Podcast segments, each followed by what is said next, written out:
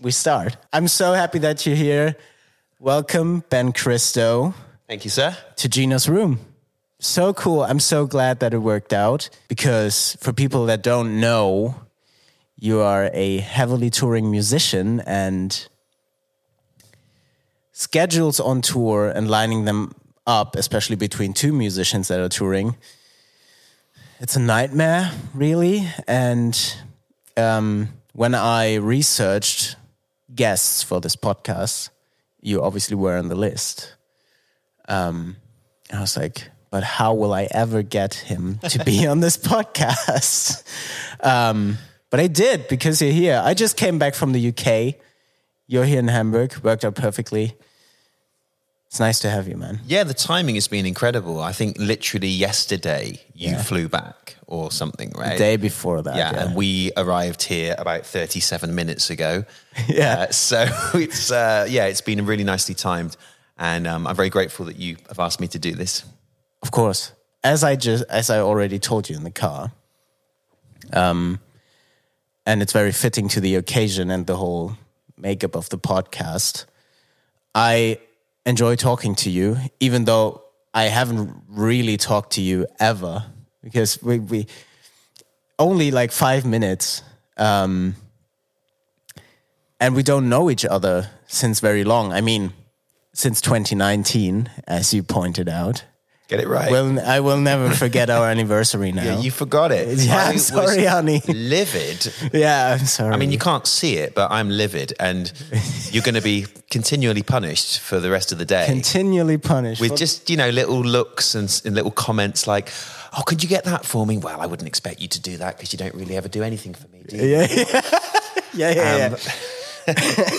exactly. It's all about you, isn't it? Mm. Um, Actually, this podcast is all about you. I don't know if you like talking about yourself, but I guess we will.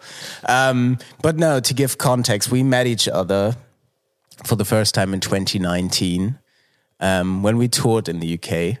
We played London, the Garage. Um, and honestly, when I first saw it, I didn't, I didn't know you. I didn't know how you looked. I only know the name Ben Christo from Chris, the singer of my band. Um, and when I got from stage that night, there were two people in our dressing room that I didn't know. And I was like, why the hell are these people in my dressing room? which is a fair comment because Yeah. it's a sacred place. It's a sacred place, the only room where there's any pri- privacy on tour. And you have your stuff in there. And so was weird. And I was like, who the fuck are these guys? And, and then Chris just walked past me and was like, hey, Ben, what's up? And I, oh, that's Ben. Oh, I should say hello then. that was me seeing you first. And I think we you we briefly talked that night. Um, but that's that night I realized um, how I like hearing you talk and um, telling stuff because I think you're a very humble, knowledgeable person. Um, that probably goes back to you um, touring for such a long time because I've read you started touring at the age or playing in bands at the age of 15. Is that right? Younger. Um, Way younger. So my first ever show was when I was 10 or 11, which was a part of a school talent competition. Nice. Um, and uh, I played Johnny B. Goode, you know, the Chuck Berry classic, but it was instrumental. So I just played the lead over a pre recorded rhythm track that Yeah. my friend pressed play on the tape recorder. You know, it was very, very um, primitive Yeah. and um, and up until that point in school, it, it, we just got into high school. Um, so up until that point, I found it quite hard to sort of be accepted or make friends because I had long hair, and my school was very uh, mainstream. Let's say. People who liked um, very kind of mainstream pop chart music, and I actually experienced quite a lot of bullying because I came into school and I had long hair. And um, and and as a consequence, I was quite I felt quite marginalized. I went up and I did this three minute performance, two minute performance, and at the moment of stopping, the room just erupted into applause and cheers and people standing up. And in my head, in my memory, it was like a thousand people. It was probably a hundred people, maybe 60 people. But that moment for me was so defining of feeling affirmation for something that I was passionate about. Yeah. And it meant that perhaps I was good at this thing that I was passionate about. And for a while, maybe a week, a while. I uh, I got bullied a little bit less because people had seen that I was passionate about something, and it made me realize um, that kind of wherever you are in the world, whoever you are in the world, people respect passion, ambition, and achievement in others. Yeah. and so, for example.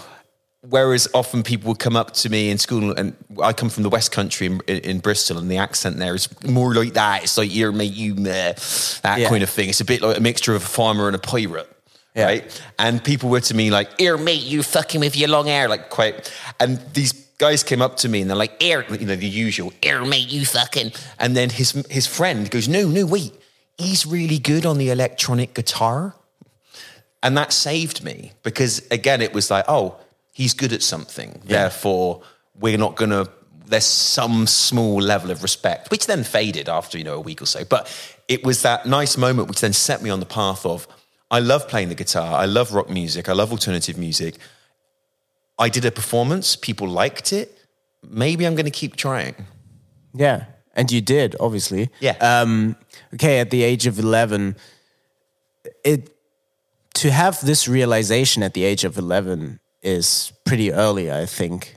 Um, to to realize, oh, I'm being acknowledged for something that I am good at, and I'm very happy for you that the bullying stopped for a week or so, or God bless, it didn't stop. But I mean, kids are tough. Um, but how was the process after that? I mean, now that you knew that you were good at it, or at least you had the affirmation of it, um, how did you continue from there? I got in a band with. I, I heard that there was a physics teacher, a science teacher, who after school had a kind of rock club. It was a bit like School of Rock. The teacher who then got the kids to come along and and Yeah. and, and I heard that he was doing this thing and even to look at him, you could tell he was into because at the time we you know he was a he wow you know he was an adult. He was probably like twenty four years old. Um, Yeah, but old. yeah, oh, yeah. yeah. But he had he had like long hair and he had a leather tie and he was a bit cool and he had a um, his car in the in the car park was an orange Beetle like a VW Beetle. Yeah. like classic. Yeah, yeah, sure. And that just really made him stand out as in a very mainstream mainstream school someone who had long hair, a leather tie, an orange Beetle. Wow, you know this is. And so I went along to this after school thing. In fact, he always would remind me that the way that I spoke to him first of all was I went up and I said, "Hi, Mr. Scott, are you still doing that guitar thing?" that was my, I, uh, you know, in, that was my opening gambit. And and so we started having this jam after school, and that eventually became a band of him, the teacher, and me, and a bunch of six formers. Uh, Six formers are 15, 16 years old. Yeah. And I was at that point 12, 13. And I was, that again was a real humbling and aff- affirming thing of, wait, the thing that I'm really good at, oh, sorry, I really like doing, I must be good enough to be playing with people who are, at that time, that's a significant age difference of being 12 is, yeah. and being 15, 16. Yeah. Um, even the person in the year above you seems like an adult Yeah, when you're true. 11. So that was like, great, you know, that must mean that I quite good at this, maybe. Um, and then with that little band, we did a few kind of things. We won a regional Battle of the Bands competition. So that takes in um, bands from, from all over the West Country area. And we actually went on television, um, just local television. But Still. that was a huge deal that we were on um, on this local television channel and performing our songs and uh, that we'd written ourselves. Uh, and again, that was another really important milestone for me of, hang on, this is going in a direction that I've always wanted as, as uh, from when I started of performing shows, being on TV, you know, regional TV to 12 people, but it didn't matter. We were on TV, Yeah. won a competition, Yeah. a regional competition. And another one of my strongest memories is when we were at the finals of that competition and we were announced as the winner. Yeah. 'cause even now, like I feel it. I feel that excitement of I felt like I was in a movie. You know, they announced the name, everyone, wow. I'm like, wow.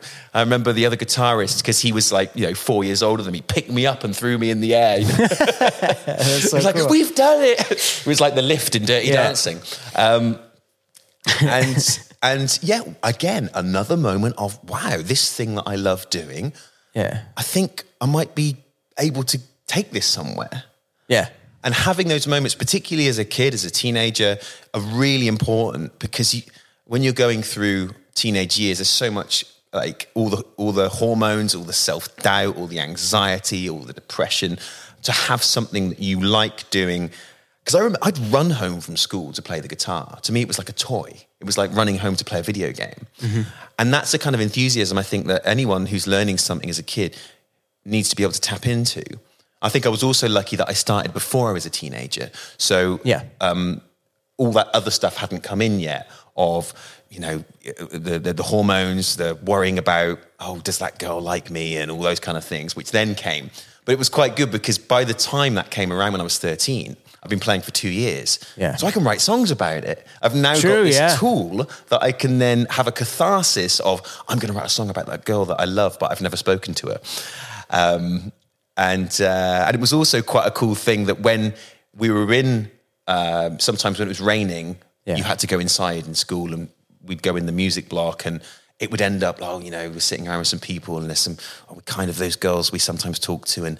Oh, there's a guitar. Oh, yeah, yeah. Oh, you can play Smashing Pumpkins. Yeah, I can come. Yes. So you know what I'm talking about. And um, it suddenly was like, wow, not only is this something that allows me to have possibly a path in life, but it allows me to to meet girls, you know, to, and, and to have something in, in, in, in not just girls, but any kind of social group. Yeah. You make connection with people. Music, as you know, is a hugely social thing and it creates connections. And so that the fact that I could I could get a guitar, like a you know an acoustic guitar with nylon strings, and, and play today by the Smashing Pumpkins in, in a lunchtime when it's raining outside. Suddenly, was like the most exciting thing that could be Wow. happening. It's also a very moody picture. it's very cool. It's raining outside. Someone is playing Smashing Pumpkins in Yeah. school. I would have loved that. And I'm really happy for you that as an 11 year old already, you found something that struck your interest so much that you were able to hold on to it because I think a lot of teens, when puberty comes around and a lot of other things get interesting, like girls or, or boys or whoever, Yeah. and, and I don't know, doing rebellious stuff um, comes around, you lose interest in a lot of things as well. Yep. But obviously, playing the guitar has been something that stuck with you. Um, and it helped me. And it helped, yeah. actively helped me to deal with my emotions. So all that kind of anxiety and and and and, and, and sadness and depression became something productive. I can create something. Yeah. Wow. And then I can do something that makes me actually feel good from this. And I can play it back and go, wow, this is I, I created this thing. Um, and the the foundation sort of songwriting techniques or whatever you call it from then I still carry through today because it was that was that was where I learned how to how to express myself I suppose with with an instrument Yeah, yeah. I mean, it's so cool to to still have, or but especially when when I think, for example, back to my puberty. Um, there we go. Having a, a let out and a way to express myself, uh, to express emotions, as someone who's feeling so much, um, being I don't know disoriented, I don't know where to go, wherever, having probably problems with self doubt or anything. To have a way to let that out can be very healing um, and it it makes you less uncomfortable in life i guess I, I found i found playing guitar in puberty so when i was 14 or 15 and all of a sudden it became something where i felt like this feels good to do and it comes naturally um, so I, I better pursue that because a lot of other things don't that you have to do yeah um, but to, to have that as like a counterpart to all the things you don't want to do and to to have that um it makes life easier in a way yeah and it gives you a focus it gives you identity Yeah. and that's so important when you're a teenager to def- what? Who am I? What am I? Yeah. What do I believe in? And another uh, telling memory is that when after a year of playing, Yeah. um, my parents said to me, like, we want to get you a guitar. You know, uh, well, I must have insisted. I know, really, really would love to get this p- particular electric guitar. Um, What was it? And it was a uh, an SG, um, but it wasn't a Gibson SG. It was an Epiphone copy. So, you Yeah, know, well. it, at, at the time it was probably I don't know 150 pounds or something. Um, and because my hero at that point was Angus from AC/DC, and um, and first of all, the first guitar that they got me, which was I really will always thank my parents for this, is they got me an electric guitar to start on. So instantly, I could start trying to play in the way of people that I admired. Yeah. It wasn't like, oh, start on this nylon acoustic guitar with a footstool and play these old folk songs for a year.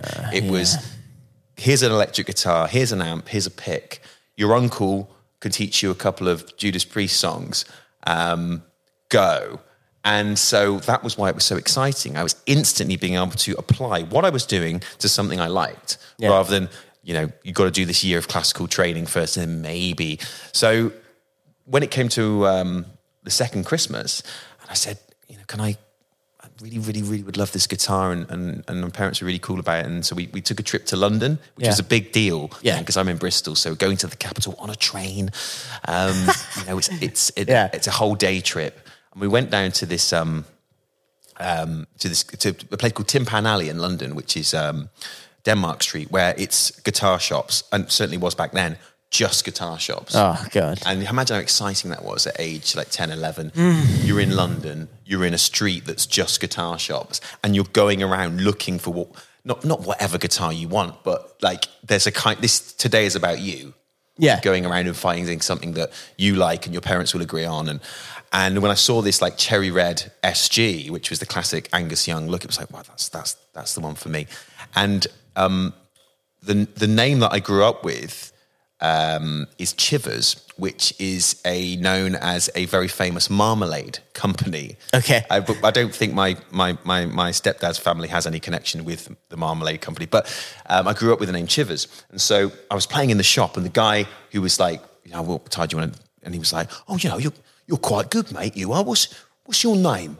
And I said, um, it's, it's Ben Chivers. Chivers? like the uh, like the marmalade, like the jelly. we'll look out for you a few years. If I see uh, on the television Ben Jelly, Ben Jelly, right? Ben Jelly. yeah, and that was like his little joke, Ben Jelly there. But um, again, it was just that little moment of this guy. I'd come in like looking like this little this little kid, and I played some like riffs and stuff, and he'd obviously thought, this, you know, this kid's probably pretty into this, Yeah. and making that connection with that guy and him that sort of even though it was silly and I felt a bit, Ben I felt it was like, you're going to be famous, mate. That's Exactly, basically yeah, what yeah. he was saying to me. I'm going to look out for you um, in the future. I mean, he's kind of acknowledging all all of that that you actually want to do this, that you're very into this, and he basically all of a sudden gave you an, a stage name, so to speak, yeah. which you don't carry anymore.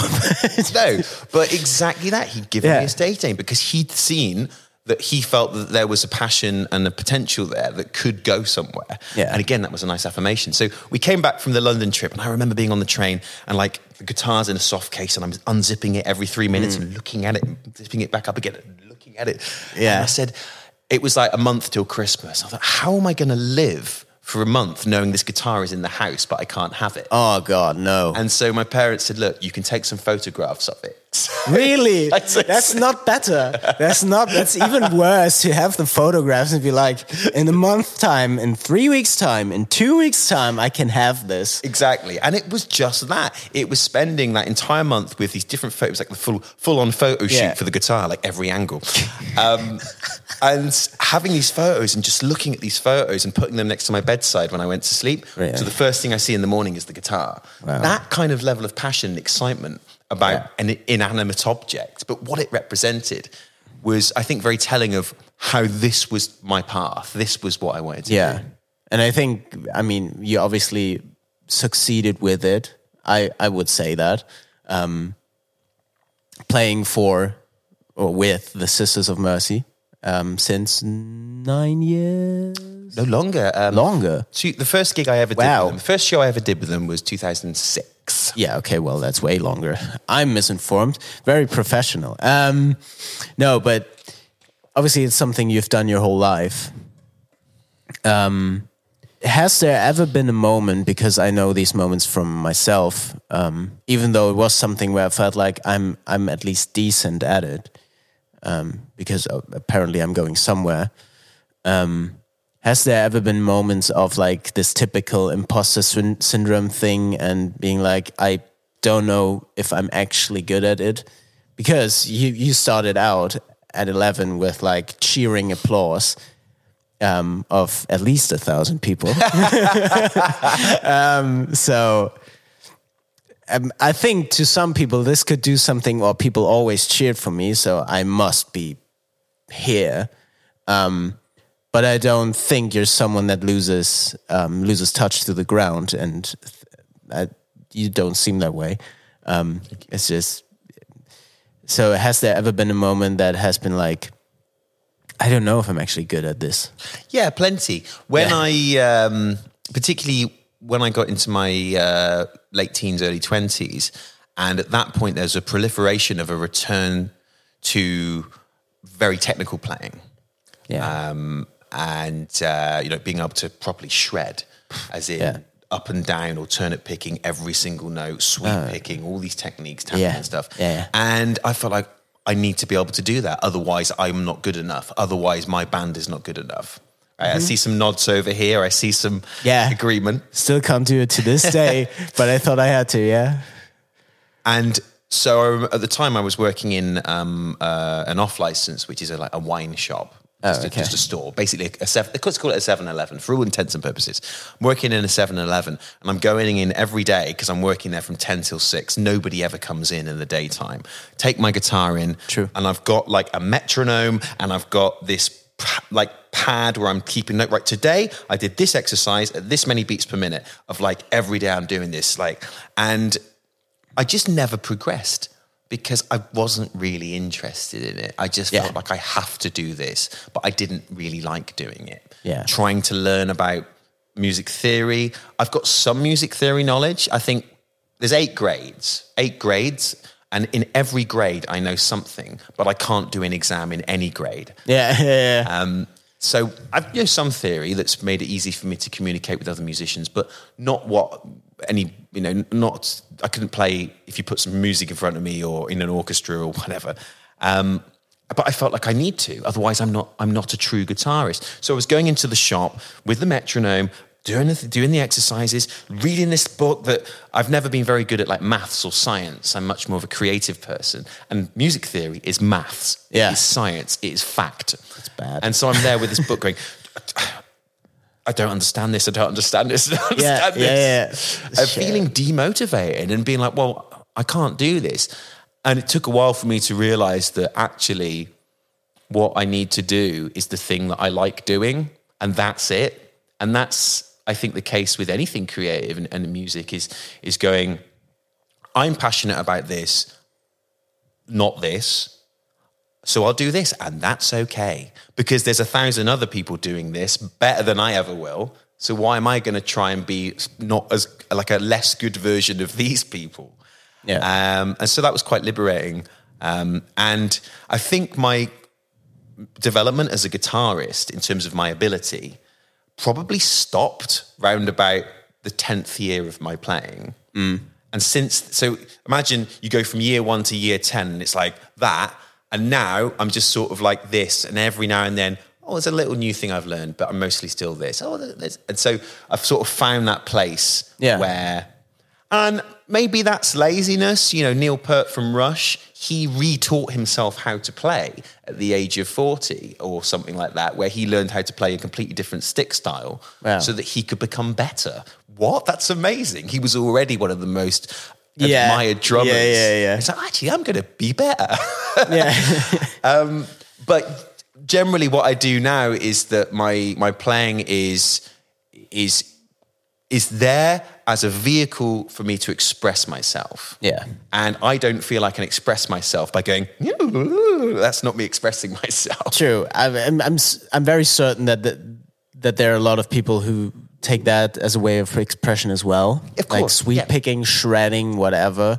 But I'm on the same terms with you that, first of all, I can't do it. it doesn't give me joy at all. Starting slow, like, no. Um, also, don't have the patience for that because I don't like it. Um, and and yeah, it's it's a vehicle to to express yourself, to do something that you really like, to write songs that you really want to write, or and to not write a song for the means of oh there has to be the shreddy guitar solo in there. It has to be the other way around. You write a song and all of a sudden you realize oh there could be a guitar solo there because it's fitting the song. It's fitting the thing that I want to do. The guitar solo, I believe, should be an extension of the song. Yeah. It's not like a thing you throw into the song to just sort of have there, or it should be you take on the themes of the song and you take it on a little side quest. Yeah. And then you come back again. Yeah, yeah, yeah. Um, and so more and more my guitar solos in the in the more recent um, work that I've done with my band Diamond Black have been very melodic, four, five notes. And the way that it changes is that the first half of the solo might suggest a theme, and then in the second half of the solo, there's a divergence from the theme, and or another instrument will come in to create a different color with the theme. Yeah. And I find that a much more emotional and effective way of writing guitar instrumentation. Yeah. It also, and I might get a lot of shit for this, but it sounds more musical to me. Yeah, and, and, I, So no, and I- sorry. and I get it, and I get, and I understand why millions, literally, of people do like shred, playing shred. Sure, it's impressive. shred, because it's physiologically impressive, a feat of human physiology in the same way as an athlete. Yeah. and the feeling that an, an athlete must get when they break a record or a new personal best. It's like, wow, that affirmation of my power in in my life is there's kind of no limitations to it. I can just keep going and going and going, and how good that must feel, and how emotional that must feel, and empowering. And I understand that, and it must be the same for someone who's shredding it, however many beats per minute, Yeah. and then they knock it up 10, 10 beat. I can still do it. Whoa! Yeah. you know that feeling. I can do this. Yeah, yeah, yeah. I I had a, once once in my guitar playing life, I had that moment where I was like, now I feel like a shredder because I had to learn a solo um, because I, I was stepping in as a filling guitar player for for KMFDM. It was wow, uh, where nice. where Chris and I played for one tour. Um, and there's this solo in the song called "A Drug Against War," which is I will never be able to, I will never be able to play that again probably. but I, I practiced for a month. I started at half speed, I think, or at maybe a quarter speed of this solo because it was it's so intricate and shreddy, and then working my way up with like metronome and two BPM more, two BPM Amazing. more Yeah. which is the way to do it. It's Yeah. not fun to do it that way at all. But it- Um, do you not find that? Okay, let's call it day one and day thirty. Like day one to fifteen isn't fun, but day sixteen, it's like, hang on, I'm starting to be able to do this. I'm starting to be able to feel good about this. Yeah. and wow, I've done something I thought I could never do. to see the result, Yeah. or to hear the result, and Yeah. to to to see yourself getting there, Yeah. it's very um, affirming, very reassuring. Yeah. um, it's the same thing. Like I don't know, you go to the gym for I don't know a few years. And after some time, you see the effects of it, Yeah. or you f- actually feel the effects of it. You feel healthier. You feel, you feel your body more, and also you, you see it in the mirror probably. Yeah. Um, and if that's something you want to achieve, Yeah, the way there sucks probably, but at some point you will go, this is really cool. Yeah, and not just the result, but it's also what the result symbolizes, which is I have the volition, the power, the willpower to achieve things. And that's really uh, empowering on every level because it allows Yeah. you to approach life in a way of like, well, I didn't think I could do that, but I did it. So maybe I can do this as well. Yeah. Um, and um, one band I played with a few years ago was the most complicated stuff I've ever done. Not only because it was technical, but because of the musical changes, the time changes, the key changes. And that was proper, like, sit down, um, and within you know like a, a, Logic or Cubase or whatever, mm. I'd have to take it section by section and just repeat, repeat, repeat, just playing with it on a loop. And I would say to myself, until I get this correct eight times in a row, I'm not allowed to move on. yeah, exactly. I have to start from the very beginning when I make when I have one mistake in there. Yeah. yeah. So if I get six right and then the seventh is wrong, back to one again. Um, back to one again. And that kind of discipline is the sort of thing that is a little bit outside my usual zone when it comes to music. Yeah. But I think it was another really great discipline to, to learn. And again, the feeling of achievement at the end of it, of like, wow, I never thought I could play guitar like this, but I can. Yeah. Talking about discipline and maybe going away from music a bit with that, it leads me to a question because I have the feeling that you are a very disciplined person in a way because you're obviously well groomed, well in shape, um, which especially as a touring musician, is pretty hard because ever changing circumstances. Yeah. Any every day. Um, so my question would be, where do you get that discipline from? Is it some? Is it intrinsic that you're just saying I have to be this regimented to? I mean, I'm suggesting that you're very regimented. Is is this something that comes from you? I have to be this way, otherwise I wouldn't get shit done. Well, there's a. It does actually come from a initially, let's call it a negative place, which was I remember when I was when I was growing up, a teenager, yeah. and um, when I started at university, everything was fueled by this terror of what if I don't fulfill my potential? What if I let myself down? What will that feel like? Mm-hmm. And it being this pressure of have to, have to, have to. And when I was in uni, university, I was studying and at the same time, I had a full time band.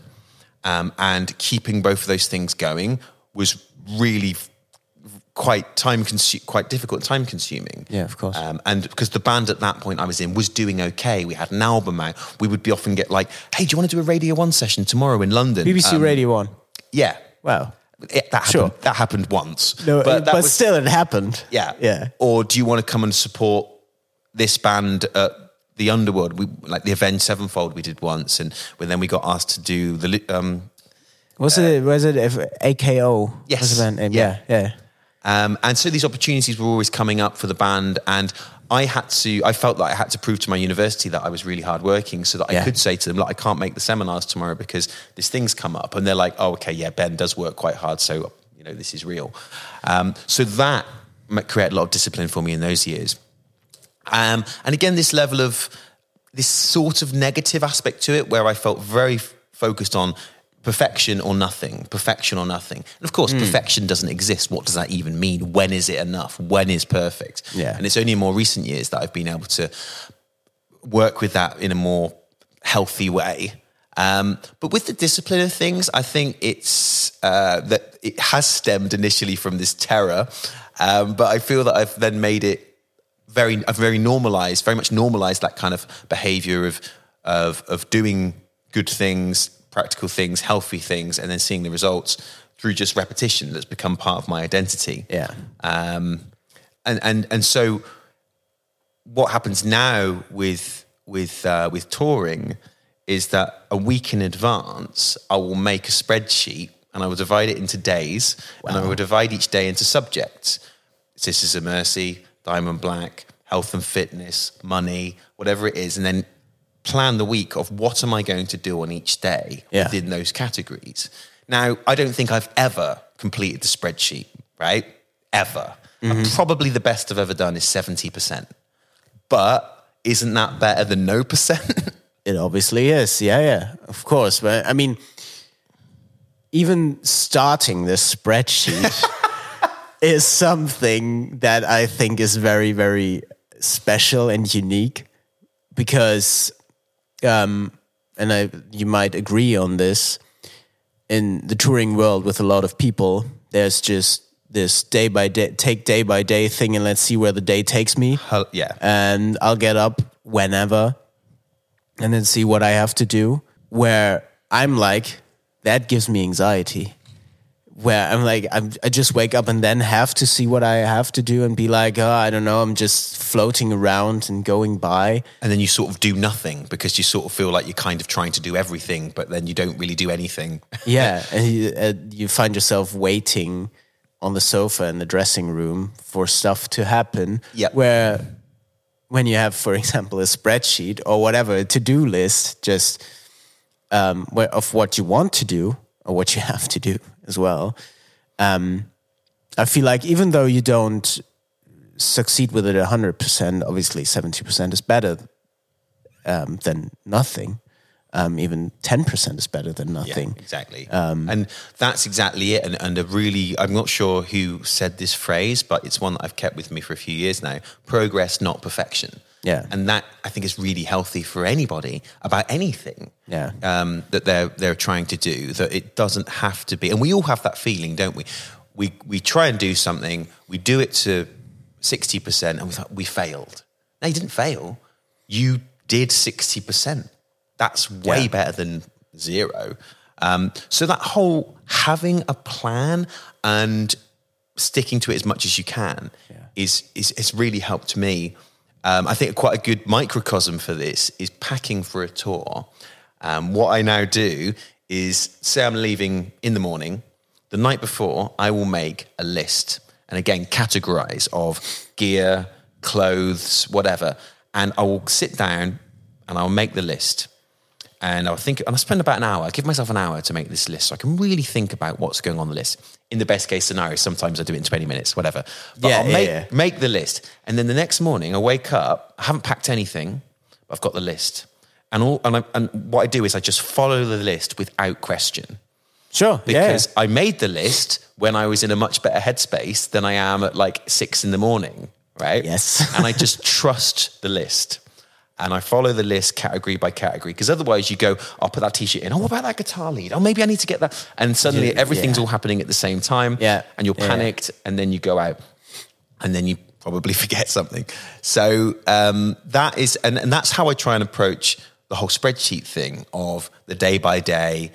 And then if I see on Wednesday there's a whole bunch of things on Tuesday that I didn't do, well, then I can just move them over to Wednesday and Thursday and try and prioritize things that are more important. Um, and the biggest challenge that I've found is don't get distracted. Um, say, for Yeah. example, say for example, you go to your email, you're going to write an email to someone, and you know exactly what you're going to write. Just something boring, you know. Maybe you're ordering some guitar strings or whatever it is. Yeah. You go to your email. Oh, hang on, I've got five new emails. Do you read those emails, or do you still write the email you were going to write? Ah, it depends. I mean, I've seen the mails and I see the names that are sending me the mails. It depends on the name. If I'm going to read this first before finishing the other email, and still, they're not giving into this and being like, I have to read this as well. Yes, that's very hard. Distraction in general, not only with emails, but also, um, I also do like you have a list for packing. Um, so I can go in my head. This is my personal clothing. This is stage clothing. This is um, workout gear. This is whatever. Um, I do that as well. But I know the times where I didn't have that list and be like, uh, I will pack while I do the while I do the dishes or while Ah, yeah, yeah. it's not gonna work. You'll forget your stage clothes, your your your shoes, your toothbrush, whatever. You will forget something. But yeah, distraction also on tour then because there's people around that you might want to spend time with or that want to spend time with you. Um, also, they come around and tell you something, um, and it's very hard to not give in to it. yeah, because you sort of feel obligated to some degree to take advantage of the fact that, oh, wow, I'm in Stockholm, so I'm going to see those people. Yeah. I'm in Pretoria, so I'm going to see those people. W- w- whatever it is, more Yeah. like in my more like Norwich or whatever. But um, that you want to take advantage of that, and sometimes one of my biggest flaws is that I am a people pleaser. And people Yeah. pleaser often gets misinterpreted as you want to make people happy. It's not that. It's you're scared of making people unhappy. Yeah. Which is really negative. Yeah. So you're doing things because you're afraid if you don't do them, people won't like you. Yeah. you don't have boundaries basically when you're a people pleaser. So as someone who suffered from people pleasing a lot and not having any boundaries, Yeah. if I am in Norwich or Stockholm or and it's like, hey, do you want to? See? And I'm like, I don't really want to see this person, but I'm too scared to say no. Yeah. because I, I've got some history with them. Maybe I know them a little bit. Maybe mm-hmm. maybe they helped me with something ten years ago. Oh God! And it's like, oh shit, yeah, yeah, yeah. yeah, yeah. And I feel obligated to then spend my afternoon with this person because I'm too afraid Yeah. of saying no. I'm too afraid of the um, complications that might come with saying no, Mm. of then having to explain why. And then maybe that person doesn't like me. And then maybe that brings new drama and anxiety into my life. So I'm like, probably easy just to say yes and go along and do it because then at least Even though I you don't want Even though I don't want to. Exactly, and then the, the the thing is when you have to explain yourself and the reasons why you can't go. Obviously, these reasons in your head sound stupid, even though they're important to you. Yep. Um, So then you're like, do I make something up? Do I lie about something? No, don't do that because that's even worse. and after that, when when you're done people pleasing and you've see, you've seen the thing that you actually didn't want to see, you feel bad about yourself because you didn't do the things you actually wanted to do, whatever the, they were. And you've what you've done there is you've created a false, a false um, uh, relationship because you've made that pe- person feel like you do want to spend time with them. Uh, which is no good for them either, because they should be spending time with people who want to spend time with them, of Yeah. which there are probably a lot. But they've given up their afternoon to spend it with you when they could have been with someone who genuinely they have a relationship and a connection with. Yeah, that's correct. In terms of people pleasing and doing stuff, or no, not doing stuff you don't want to do, but explaining yourself um, on tour, and this is one of the main things I want to talk about with you on tour. There's this ever, ever existent thing of there's a beer in the fridge, um, and in general in the music industry and in the touring industry alcohol is something that is consumed a lot and i know and i think if a lot of people know by now that you are sober since a bit over two years now Yeah. right zero alcohol which congrats which is great um Vielen Dank. Bitteschön. Um, starting on that adventure, I guess, comes with explaining yourself a lot um, because alcohol is such a well accepted drug in a way, and everybody consumes it. And it's also something on tour which comes very easy and is something that, I don't know, is a social lubricant, is um, it's something to to yeah i don't know spend time with when you have nothing else to do because you didn't do your spreadsheet. I don't know. Um, but you know the waiting thing in the dressing room oh no well i might as well d- drink a beer. Um, i wanted to talk to you about how your way um, was going into this, but before we do that, we have this random sitting grapefruit juice there for like half an hour or something, and sparkling water, um, which you told me was your favorite thing to drink, but you didn't even try it yet, and I didn't try it as well. Um, so I think we should just make ourselves a drink with that. Let's do that. One second. Can Yeah. pause? Pause. Can I just go to the bathroom? Yes. Okay. Cool. Yeah, perfect. Okay, so this is a debut de- debut moment. A debut It moment is. of this was suggested. Sorry, what's her name? Gina. Sorry, Gina. um, this was suggested to me by um, a lo- sorry. This was suggested to me by a lovely man called Uli, who is uh, works for FKP Scorpio. Oh, yeah. you know, and uh, who hadn't been drinking, and he and, and he said that.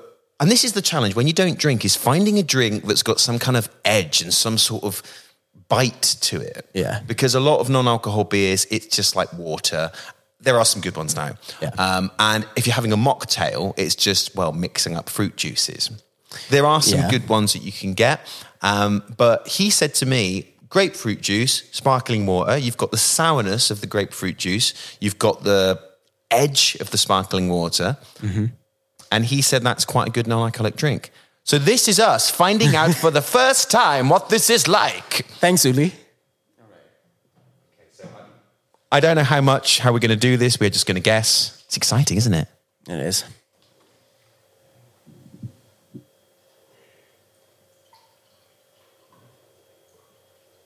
Probably. I also like the the vessels here. These kind of dark chalice, Yeah. which also adds to the feeling that something exciting is happening, like um, sup from the dark chalice. yeah. yeah. Great. Ah, let's see.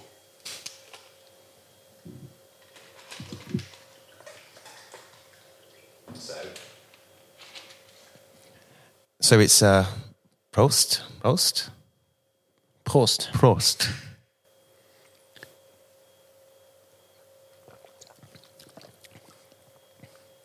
Interesting.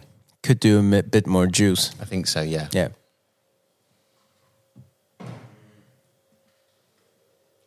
Now, I think the challenge here is that you don't want to dilute the bitterness of the juice with the water, but you still need enough water to have the fizz. So there might be a way that if you can carbonate the grapefruit juice itself without adding the water, that might be the goal. That might be the goal. And also, you could dress this up with ice and thinking like a little dried grapefruit slice on there and probably some kind of spice like thyme or anything. And then we have to have a name for it, which we will think of. Um, yes, we will. we'll think of. The other good non-alcoholic um, drink I've had is the Virgin Mary, because you got the Tabasco sauce. I think it's a Worcester sauce or something, something in it that gives it that edge to it as well, which is a great non-alcoholic drink. Um, and funnily enough, our support band tonight is called the Virgin Marys, and they are very good. Yeah. Um, I didn't plan that. Pretty good, right? there we go. That's what the last. That's a true professional. Leading up to that point. to the, yeah.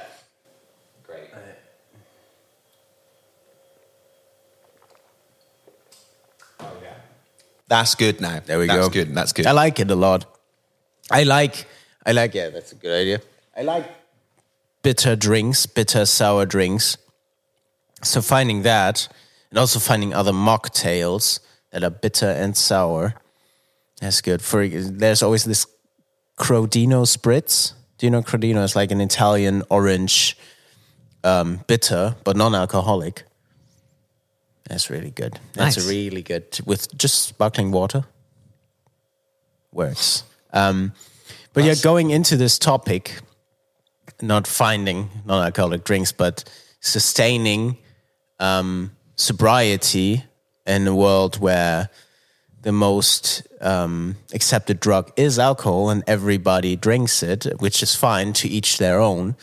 Um, I'm not. I don't want to shit on people drinking alcohol for recreational use, um, or not. Um, but I found it to be very tough at first on tour to say, "You guys, I'm not drinking," because I don't drink on tour. I do it in my spare time or on vacation when I actually want to enjoy like a cocktail and on like a nice sunset wherever for the taste of it, not for the yeah effect it has, for the taste of it. But in a professional setting, um, and with peer pressure around, explaining yourself can be a very hard thing, even though it's your friends that ask you. Um, but acceptance there is sometimes far off. Um, and I wanted to know of you, how did you deal with that and how did you make your way through that? Well, first of all, the way that you've described drinking alcohol, I think, is the best way of drinking alcohol. You've set Yeah. up a scenario whereby you are really in the moment of that landscape, that Yeah. very special drink. Very aware of it, yeah. very aware of it. And that's, I think, the way to, well, kind of enjoy anything in life, really. So, th- therefore, you're much more likely to moderate on something, whether that be nice food, nice drink, a video game, whatever it is, if you're really in the moment of it. If you're just kind of grazing on it and it's just going by, then you're not really noticing it. That's where the excess comes from my own experience of, of drinking like that. Um, but your enjoyment of being in the moment, I think, is very, very important in terms of how to consume a good way of consuming alcohol. Um, and again, like you, I think if people can drink and they can enjoy it and it has only positive, mostly positive effects on their life, everybody has a hangover every now and then, and oh God. Um, but if ultimately it's just a, a fun thing. You're with your friends. It, it, it kind of enhances the experience of being with good people that you like being with. Yeah. Whereas I always found that alcohol genuinely led me to places and people that I didn't want to be with, but they they wanted to drink too. Great. So Mm. Yeah. let's all drink together and not really talk to each other or listen to each other and just talk over each other. but that, sorry if I interrupt, but that sounds like the alcohol came first and then the people came. Absolutely. So what was happening was that you were, I was socializing in and getting into social situations that had I been sober, I wouldn't have wanted to be there. Yeah. But I was. It was a situation that enabled me to drink more, um, because by that point I was an addict. So. Great, these other people justify it, they enable it. They're doing it too. It's fine that we're up at 4 p.m. still the next day on a boat somewhere drinking, um, or, or whatever it was. Adventurous. Yeah. How exciting as Yeah, well. it is. It is. By the way, that's probably it. the most exciting thing. Most of it would just be like sat at home watching the same YouTube videos over and over. Oh, shit. Um, but um, to, to answer your question about how do you explain it to people? Well, I think people. COVID has done quite a lot. The, the, the, the lockdown COVID period, I think, has done quite a lot for generally the, the, the, the global consciousness to be more accepting of things. Maybe because we've just spent more time inside experiencing other people's lives through the internet and other types of people's lives through the internet. I think because there was a sort of reality check with COVID where some people drank too much, like me, and then didn't want to drink again. Um, or people recognize the fragility of life and they're mm. able to go, actually, I want to do, I've, I've been locked inside for X amount of time. I want to do something. And alcohol, well, it's kind of holding me back a little bit. And I think for, for, I want to get healthy. I want to get fit. I want to do this. And people were able to recognize that a certain amount of drinking in their life was detrimental to those goals even if that was just a small thing, even if someone was just like, I really want to get fit, and I'm, every Friday and Saturday I'm drinking this much alcohol, it's not doing me any good. Let's just try something else. So the whole idea of not drinking, I think, has become a lot more accepted. Yeah. Um, and I will not often, but it's not that rare that I'll run into someone else on a tour, in a venue, on another band who also doesn't drink. So it, it, but it can still be challenging because a lot of social situations are glued together with drinking. Even on this tour that I'm on now, um, for example, two nights ago in Luxembourg, I was very lucky that this follower of the band sent me back some bottles of red wine, this really nice red wine Yeah. um, which see I couldn't drink. Yeah. So then I gave to the other guys, and they all sat around drinking it, and I went to bed. Um, there was a moment in my head where I thought maybe I could just try it just to see what it tastes like. And ultimately, I'd like to be able to get to the point with alcohol where I can, I, c- I can just have a glass and enjoy it in the way that you said, Yeah. and feel that I trust myself not to go any further than that. I'm not quite there yet. Maybe I never will be. Maybe it's too much of a risk. Um, But I just removed myself from that situation, which meant that, for all intents and purposes, I missed out on a social situation. And sometimes when you're on tour, you can feel as if you're not taking part in those social situations. Is that affecting your relationship with the with the mm. touring entourage on a mm-hmm. bigger? Oh, there's that guy who never hangs out with us. There's that guy who thinks he's all like this. A lot of that's in your own head. Yes. At the same time, it can mean that you don't quite have those ongoing connections with people because there isn't the drinking thing going on. I think it was a lot more significant in the past. I think we're lucky now that we're in a current environment where not drinking is a lot more accepted. Imagine in the 80s and 90s, it must have just been impossible to, Yeah. almost to not drink. Like, why? And when you heard about people not drinking in bands in the 90s and, and the early 2000s, it was this absolutist of they're straight edge. What? Yeah, they're a straight edge band. They go around knocking pints out of people's hands Yeah. because they hate alcohol and they hate drugs and they don't do anything. Oh, wow, they sound kind of scary. yeah. Whereas rather than just, the, why can't you just accept the fact that someone doesn't want to drink alcohol? And one of the things that's really helped me to understand why not drinking is good for me is that I remember back to these things we were talking about earlier about being a kid and how excited I was about life and Yeah. just, you know, my friends or going outside or a movie or my guitar. Why can't I still feel that now? why can't it just be that the only thing I can look forward to is Friday when we get to drink? That's, I'm going to work really hard all week and then Friday we get to drink. Amazing. Why can't I look forward to going outside again or my friends or my guitar? Where's that gone? Yeah. And being able to reconnect with that because it's human nature. I think we genuinely make ourselves these rewards of things to look forward to. Of course, yeah. And you take alcohol out of the picture, certainly for me, then I'm suddenly looking forward to, oh, there's that movie I've wanted to watch, and I've, I'm going to watch it tonight, or I'm going to have a pizza, or nice. I'm going to meet those guys, and oh, we're going to go to a board game cafe, or whatever it is.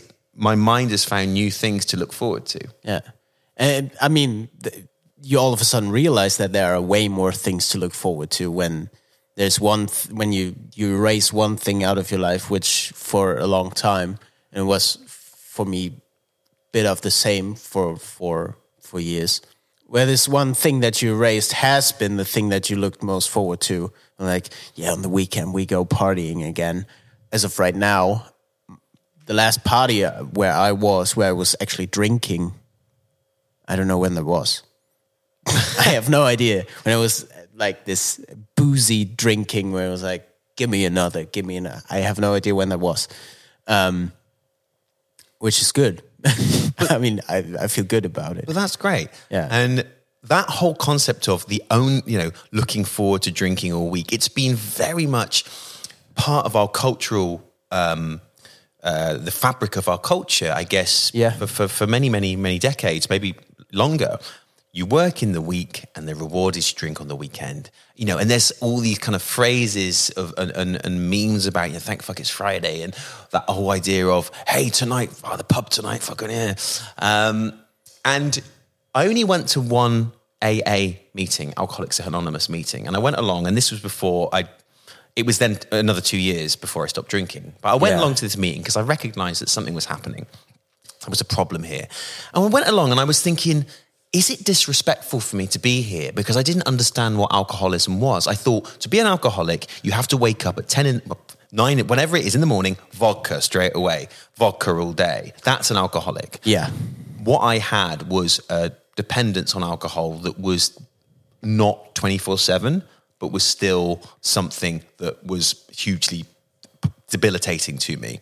So I went along feeling like, is this disrespectful for me to go? Am I like a voyeur looking in at these people who are really suffering yeah. and I'm just on the outside?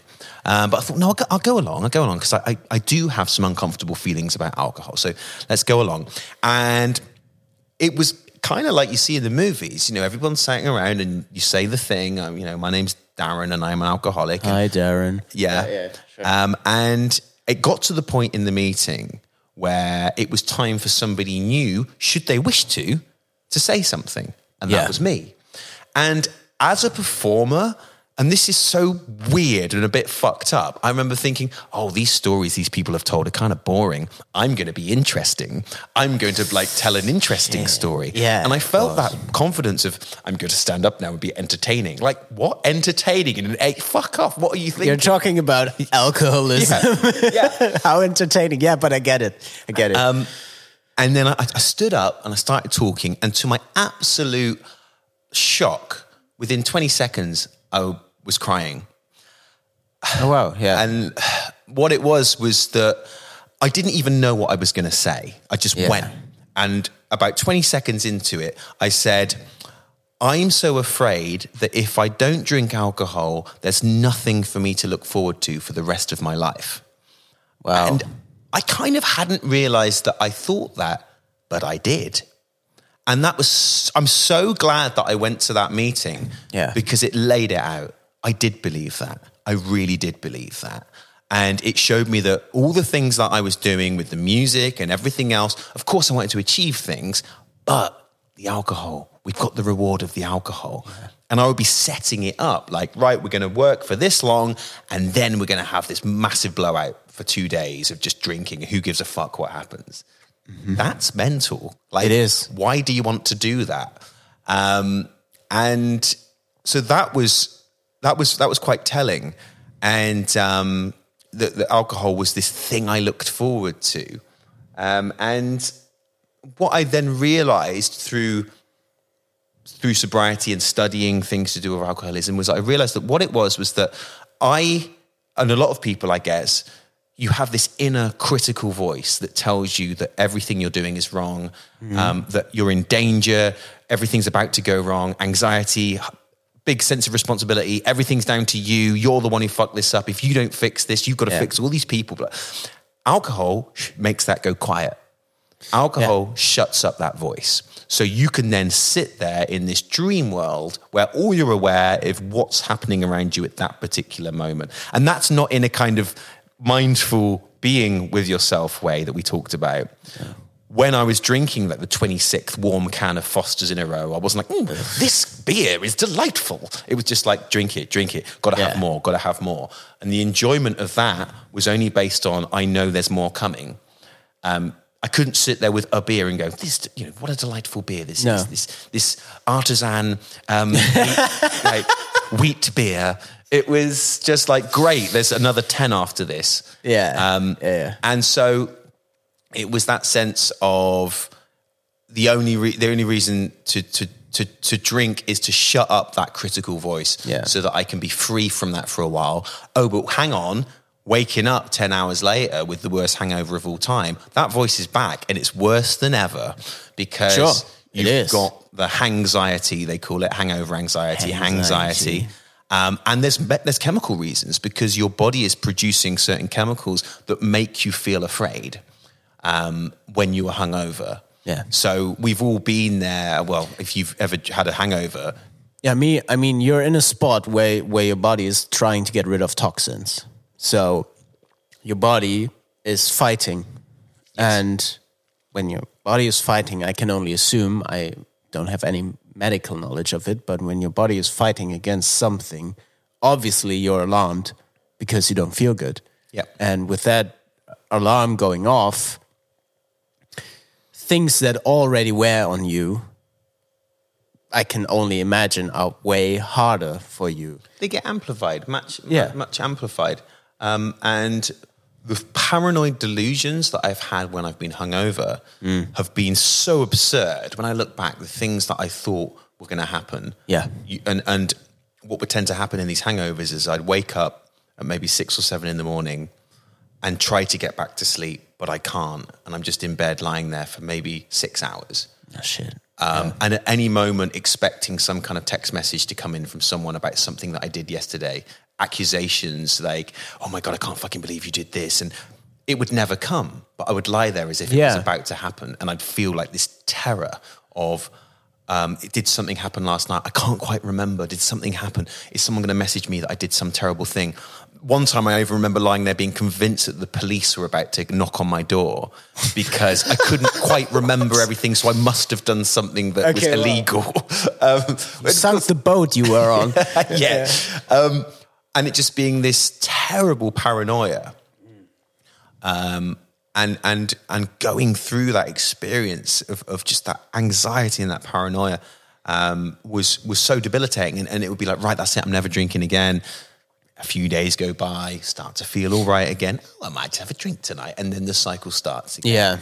What a stupid cycle. I mean, I what also comes comes also with the oh, I hope I hope I didn't do anything stupid or maybe this and this message will will come to me. Also, what I had when having a hangover is the self-hate of being so self-destructive Yeah. Um, because it obviously has physical effects that that I didn't want to have because it it makes you gain weight as well, and me being a very being very critical of my body and probably having a a distorted body image, um, it led to me hating myself because I I made myself look bad, like uh, literally look bad, because you, you're a bit like puffy in the face and you feel it in your body. I I made myself think that I see it everywhere the next day initially, um, and that sort of self hate that I had obviously leads to a low low self esteem and a bad self image, and that's not beneficial. No, and it also can fuel the drinking again. Of course, you don't yeah. want to have that bad self-image. You don't want to have that critical voice. I'll drink. And I vividly remember after about two or three drinks, I would start to feel really powerful. And these problems that I was having, I'd still have enough awareness at that point of two or three drinks of like, that's easy. I can do this. I'm, you know, and this bravado of feeling like I can do anything. Yeah. And all my problems are easy that alcohol gives you. Another funny um, side of what that would often do is after two or three drinks, I would suddenly decide that I wanted to get a tattoo. Okay, and I don't have any tattoos. Unfortunately, I would never go off and get a tattoo. Yeah, But after three drinks, I'm going to get a tattoo, and this is what it's going to be. And that really encapsulated, I think, that sort of weird fantasy bravado that you have at a certain level of drinking that makes it so attractive that you feel like I can do anything. I'm going to do this. I'm going to get. Yeah. Wow, this tattoo's going to be amazing. Um, and then drink four, drink five, forgotten about the tattoo. I'm yeah. something else now.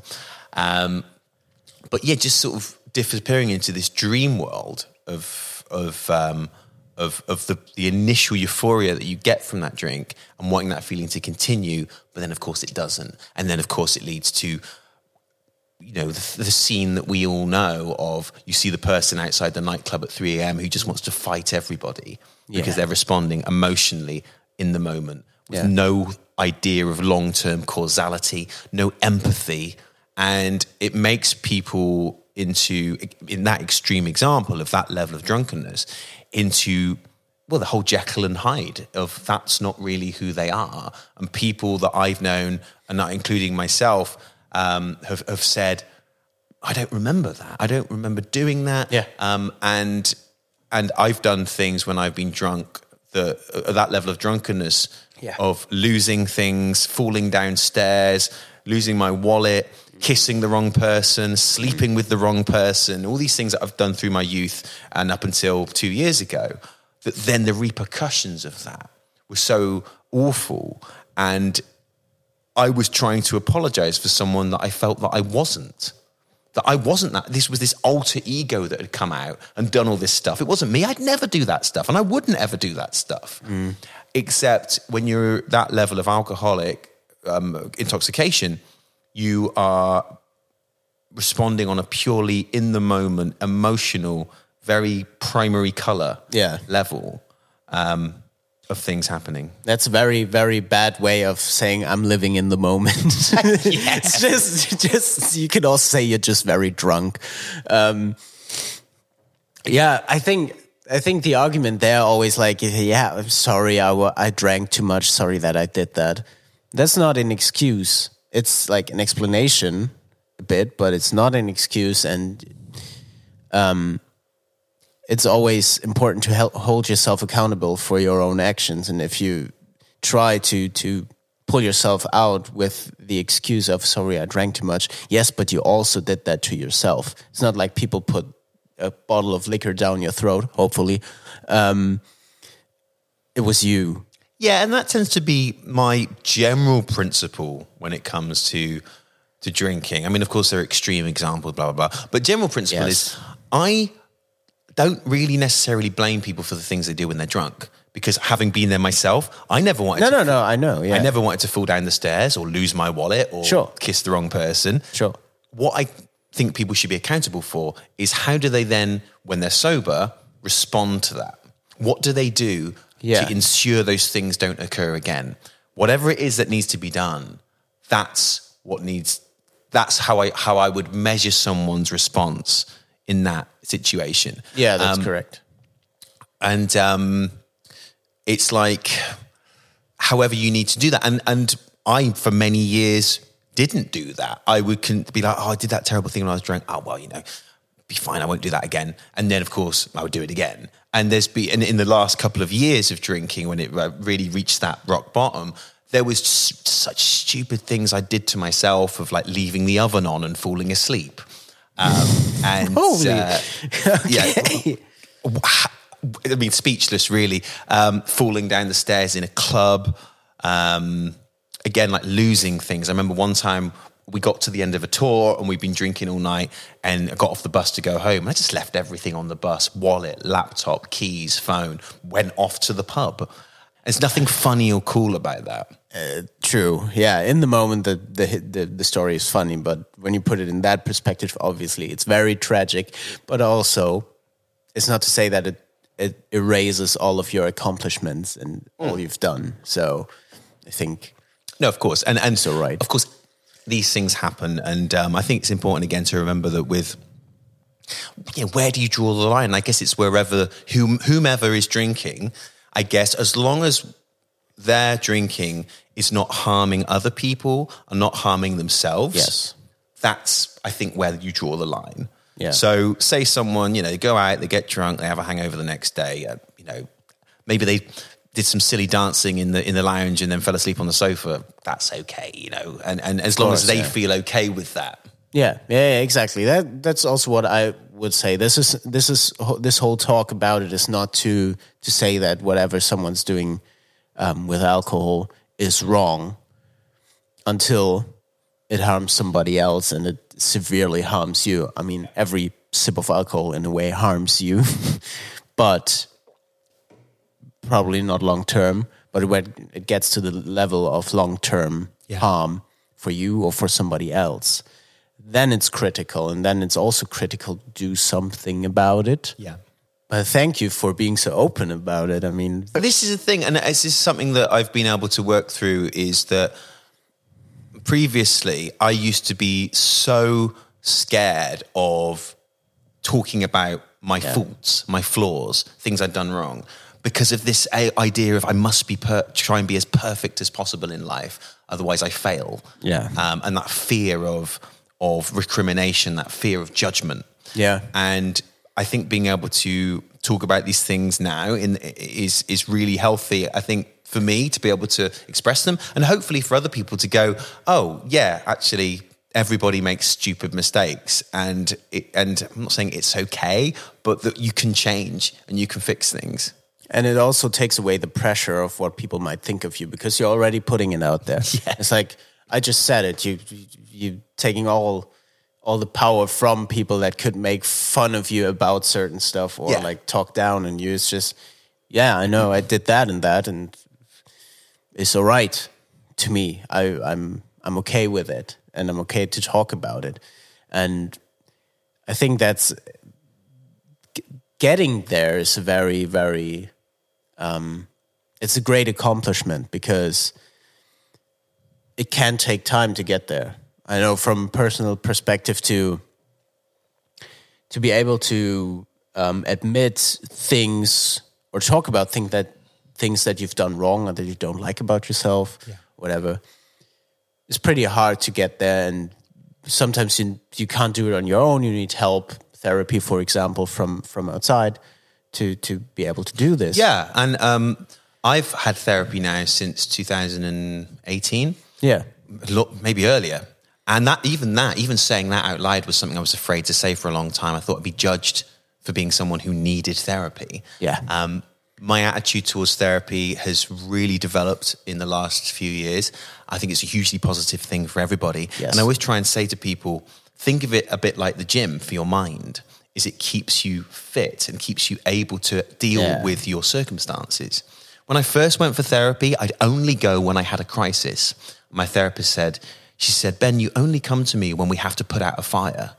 If you have more regular mindfulness and therapy, you can put those fires out without my help. yeah I was like, that's so true.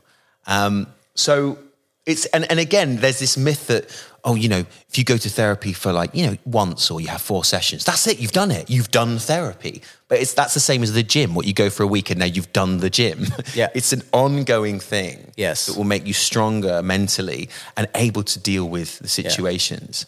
That's correct. Um, the continuity of it, like keeping at it, is what actually brings the brings the fruits of labor. True. And when I now I had a therapy session yesterday. Um, Yeah, via Zoom. Um, Sure. And it was great because I'm often able in these sessions, because you're talking to someone who's completely objective, is completely private, they are trained, and you telling these things has no impact on anything else because you only know them through this relationship. yeah, And so good. I was able to say to her, I feel really proud that I've done this and this and this and this. This thing's coming up. I'm thinking this about it, I'm thinking that. And then they ask you questions that help you get to the answers yourself. So rather than every time you see the therapist, like, oh God, this terrible things happen. What am I going to do? It's more like, hey, loads of good things have happened. Let's make more good things happen. Yeah, yeah, yeah. Th- Those things are all, also funny when they're just like asking you questions and you're answering them. And by answering their questions, you answer the broader question that you put in in the first place yourself. It's like, oh, yeah, right. Is that why? Yeah, okay. The answer Yeah. is often within yourself. Yeah. You just need that affirmation on those questions, the right questions to be asked. Yeah. Um, to to figure those things out for yourself. Yeah. And therapy is really, really, and I would recommend it to anybody. Just Same. try it once. And that whole like, oh, it's too expensive. It's like it's a friend of mine calls it crash helmet syndrome. If you're going to buy a crash helmet, you're going to buy a really good one because it's your head. Yeah, right? true. And what's more important than your mental health, really? Yeah. Like, because that guides you through everything that happens in your day. it affects your relationship with yourself, relationships you have with others, everything. And it still is a hard thing to to start. I remember um, I had to get kicked in the ass by a friend um, to actually make the phone call because I was so afraid of it. I I think I dialed the number three times, and when when I rang the third time, I was just too slow to hang up before she got on the phone. My therapist got on the phone. Right. So you were I was, ready to hang and I was like, yeah. "Fuck! Now I'm trapped here." Okay, I start talking that I need help, and from that moment on, even even without having talked about anything, just knowing I have an appointment was already such a relief. It was like, okay, I'm at the first step. I might as well go full full on in on it, and yeah, lay everything out. And from that moment on, it was like just upwards from there, even though it's not easy and it's physically demanding as well. Yeah. After after every session, you're like, wow, I feel drained, but also good. Absolutely. Yeah. Yeah. It's a good thing. Can recommend.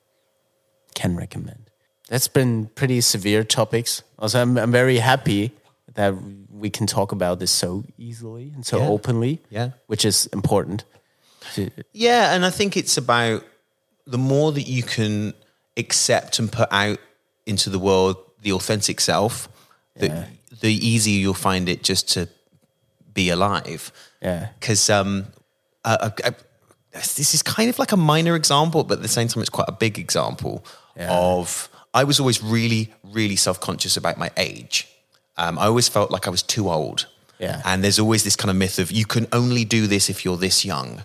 And if you're this age and you're trying to do it, you're too old to do it. Yeah. And I think that uh, uh, is very prevalent in like the entertainment industry of you have to be this age to do this, otherwise you're too old or whatever. And I remember when I was about 20 or 21, it was, it was 20, maybe 24. I remember I was 24, and the guy in my band that I was with at the time in, in ACO messaging me going, Oh my God, have you seen how well this band are doing? And they're only 21. We failed. We're 24. 24. We're, too old. Um, and again, at that time, Kerrang magazine, I remember they brought out this big article, and there was this big picture of all the guys in like the bands, the, the cool British bands that are doing well right now. And they literally said, "Here's their name. Here's how old they are."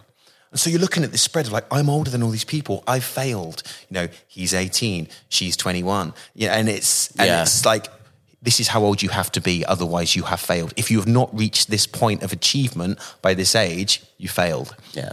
And I think that's still probably very prevalent in the industry today, um, in entertainment and stuff. Luckily, less so. I think now that's a whole bigger conversation that we'll have another time. But Yeah. when I was um, when I was eighteen, I was doing um, what's called A levels in England, which is the three big exams, the three big subjects you do that then takes you into university if you want to Yeah. do that. Yeah. Now, what my favorite subject was English. Um, I always felt I was very good at that, and, and and I love writing lyrics, and I've always carried that forward.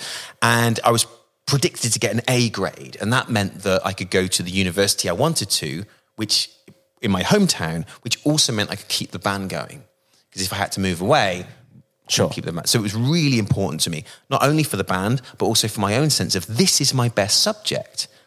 Got predicted. You do like a predicted grade. You do all the like a, they call it a mock exam, and Yeah. you're just studying, and your your your your teachers go, "This is the grade we think you're going to get."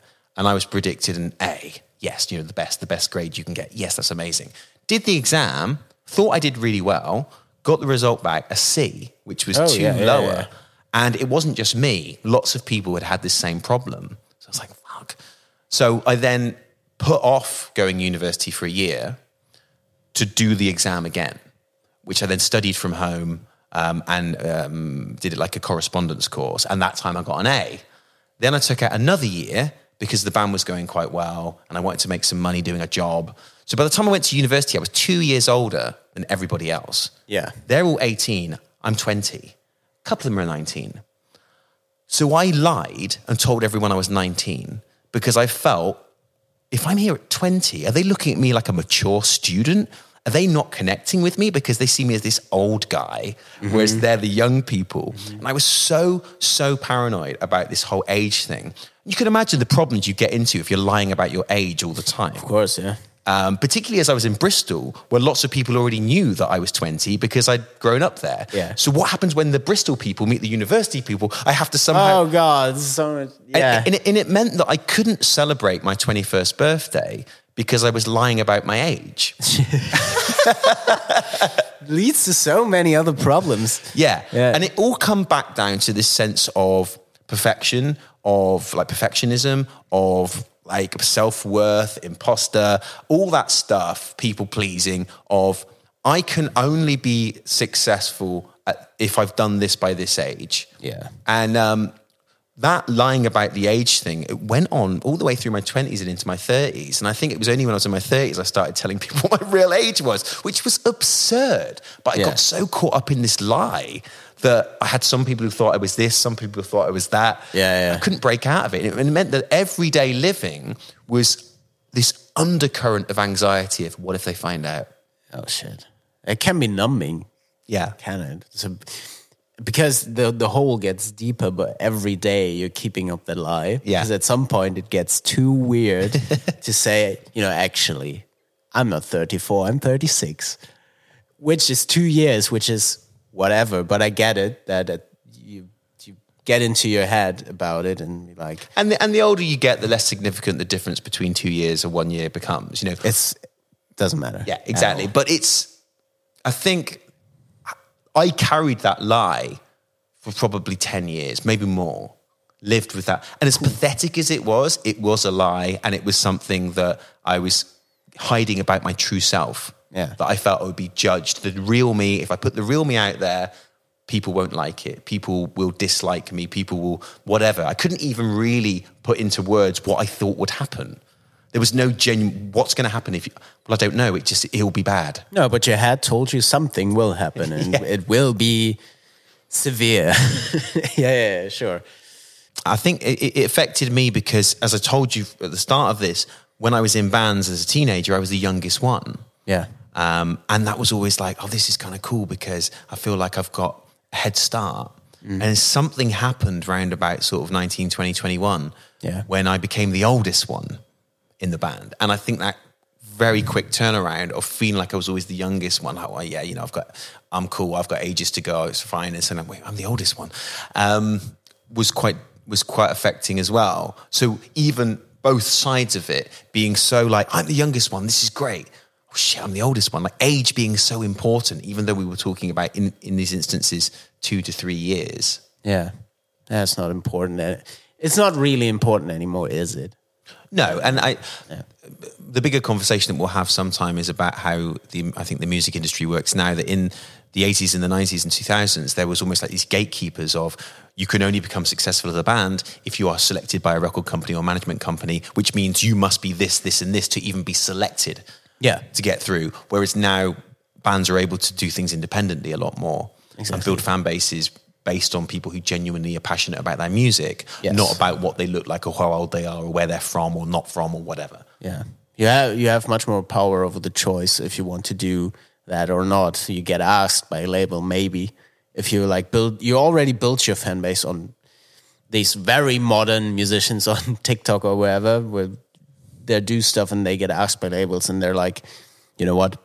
I only have I already have a following and I did that myself. Why would I need you? which is really powerful because Yes. previously, as I said, it used to be you can only do this if you're you are this, and there were particularly in the eighties and nineties. You look back and there were very finite. Uh, there were like there was finite visibility. Yeah. In the in, in the UK, we had something called um, Top of the Pops, the top forty. Yeah. So there were only forty artists every week, forty who could be visible. Yeah. There's only X amount of magazines. There's only so many pages in these magazines. Yeah. Whereas now, I'll get introduced to a band on check out their Spotify page, whatever. Oh, they've got a million monthly listeners, and I've never heard of them. I had that with Billie Eilish. Yeah. Never heard of her. Heard her first time in China, I think in 2018. I was like, who's that? Billie Eilish. Hmm, never heard. Gonna look it up. 30 million monthly listeners. I was like, where did, did I live under a rock? Yeah, Because but it, it that and that's great because it means that a band can have a huge, significant following, Yeah. and they can be selling out or playing at venues, which gives them a sustainable lifestyle. yeah. And I've never heard of them. Great. Yeah. That's so cool. That's so empowering that they don't need to fulfill a very small niche of, well, you can only be this and you are only successful for X amount of time while whatever that is is cool. Yeah. Um, you are connecting as a musician with people who profoundly like what you do and maybe haven't ever really seen many photos of you. They've just listened to your music online. Um, they don't know the name of the bass player or how old he or she is or where they're from or what Yeah. shoes they wear. Yeah. It's just, I love this music. And that's what we want. We want people to like our music because it has a profound connection with them um, rather than a stylistic or fashion connection. Or Yeah. if I like this band, it means I'm accepted into this peer group. Yeah. What I want to establish is um, two playlists that we're doing. Yep. Um, they're called Gina's Doom and Gina's Gloom. I already told you about them before. Um, and I want to have songs from you that you put on those playlists. Which one? Gina's Doom, obviously the heavier, screamy playlist. So there's a lot of metal on there. I know Banged, our sound guy, you know him, he put him on there, so that's fine as well. Um, and Gina's Gloom is very bubbly, feel good, easy listening music. Um, and I'd like to hear from you what, what you would put onto those playlists so people can listen to your suggestions as well. Well, I'm a little bit tied on the um, the heavy one because I'm a huge fan of 80s music, and most of my suggestions are going to be 80s music. Fair. Um, so I was going to go with as a song by Judas Priest called "Blood Red Skies," Nice. which is an epic. You know the sort of start of side two, seven minute, heavy, epic, very cinematic song, fantastic. Um, if not that, I was going to go for Sevendust, who are one of my favorite bands yeah. of all time. And it, every album they do just gets better and better and better. Um, and there's so many good songs by Sevendust. I would have to go back and look and tell you which one I want it to be because there's just so many good ones. All right, yeah. They just brought out a new album and it's just mind blowing. Um, so something by Sevendust or Judas Priest, Blood Red Skies. Yeah. For the other playlist, I'm thinking the bizarre like end of the spectrums are either um, Nik Kershaw, this this guy here is like an '80s artist, Yeah. who often gets thrown in with a lot of kind of throwaway pop bands, but he his his musicianship, his songwriting is like nothing I've ever heard before or since. So there's a song by him called "You Might," which is You Might, "You Might," okay. which I'd like to put into the hat, or I'd want to put in something from. Um, I also have a great love for skate punk, Lagwagon, Strung Out, No Fun at All, um, um, uh, like um, uh, those kind of bands, and I think maybe like a Lagwagon song from the Let's Talk About Feelings album, maybe Leave the Light On, is a great one. Um, because Lagwagon have this amazing ability to write this incredibly up tempo, poppy punk pop with really good lyrics that are fucking dark.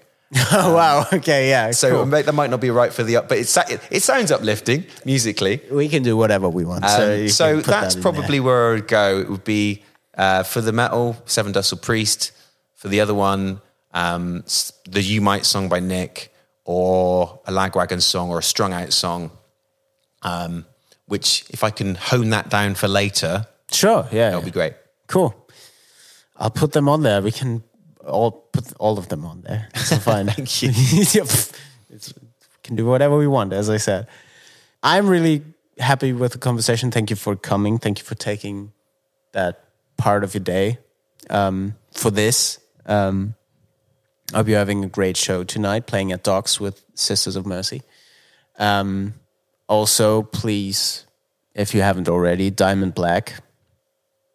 That's his band. Please, ch- please check it out. Um, they're great. They're nice people, also. Vielen Dank. And um, thank you. Thanks for coming. Thank you. Thanks for doing this. Thanks for being interested. Um, and um, thanks for doing your research and preparing great questions. It may, I, I mean, I feel like we could keep going for another hour. Yes. But we shan't. Yes, we can't. it was very hard for me to to find the way into the end right now, which you probably all noticed. But this is us. Thank you for watching and listening. We will have another sparkling water and grapefruit juice thing. We haven't found a name yet. We will tell you one another time. Um, yeah. Thanks. Bye.